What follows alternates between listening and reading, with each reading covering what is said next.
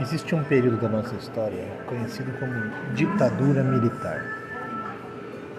Esse período se dá em uma época muito conturbada da história política brasileira.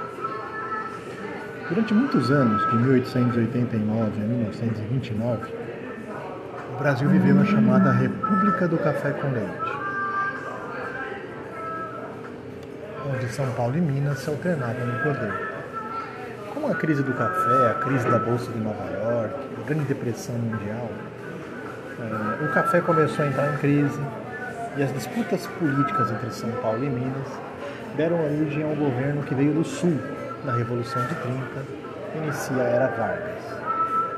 Uma era de industrialização, de nacionalismo, de vários tipos de governo, provisório, constitucional e ditatorial, até o suicídio de Vargas em 54. Depois da morte de Vargas, o Brasil passou por Juscelino Kubitschek, de 56 a 61. Ele construiu Brasília, trouxe multinacionais, desenvolveu um plano chamado 50 anos em 5. No entanto, eh, as dívidas externas e a questão da inflação pioraram muito. Depois de JK, governos como o de João Goulart tinham um campo mais progressista, mais de esquerda, trabalhando com reforma agrária, reformas estruturais. Mas isso assustava muito a classe média e parte da população por conta da sombra do comunismo que assolava o leste europeu.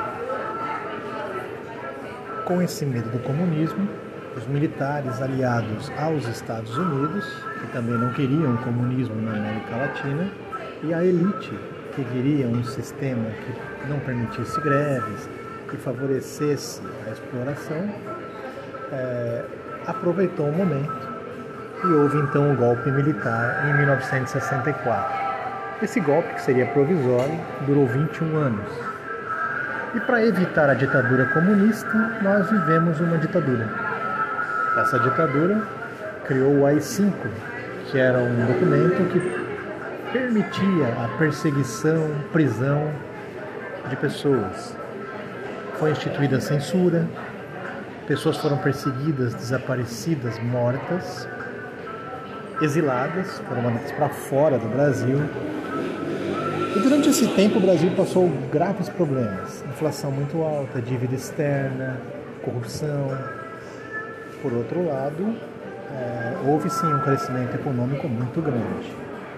A dívida externa brasileira aumentou demais, mas o PIB, a economia brasileira, também cresceu.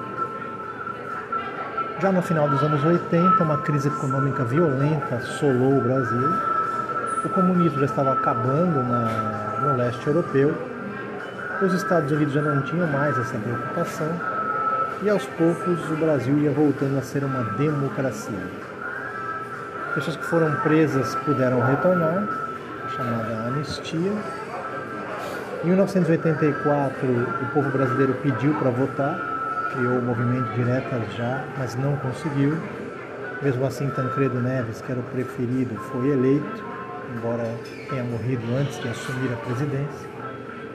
E depois, em 1989, o Brasil finalmente conseguiu eleger um presidente. Fernando Collor de Mello sofreu impeachment dois anos depois. A ditadura foi um período de mortes, tortura, crescimento econômico e desigualdade social. Nenhum sistema é totalmente bom, totalmente ruim para o país. A ditadura cometeu um grande pecado: tolir a liberdade de expressão do povo.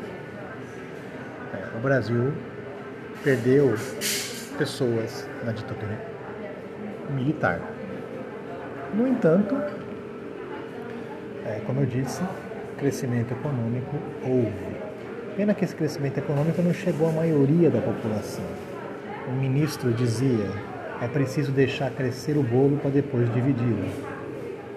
Parte da população brasileira espera esse bolo até hoje. Só depois de 1990, o Brasil voltava a ser uma democracia em que o povo poderia se expressar participar e votar.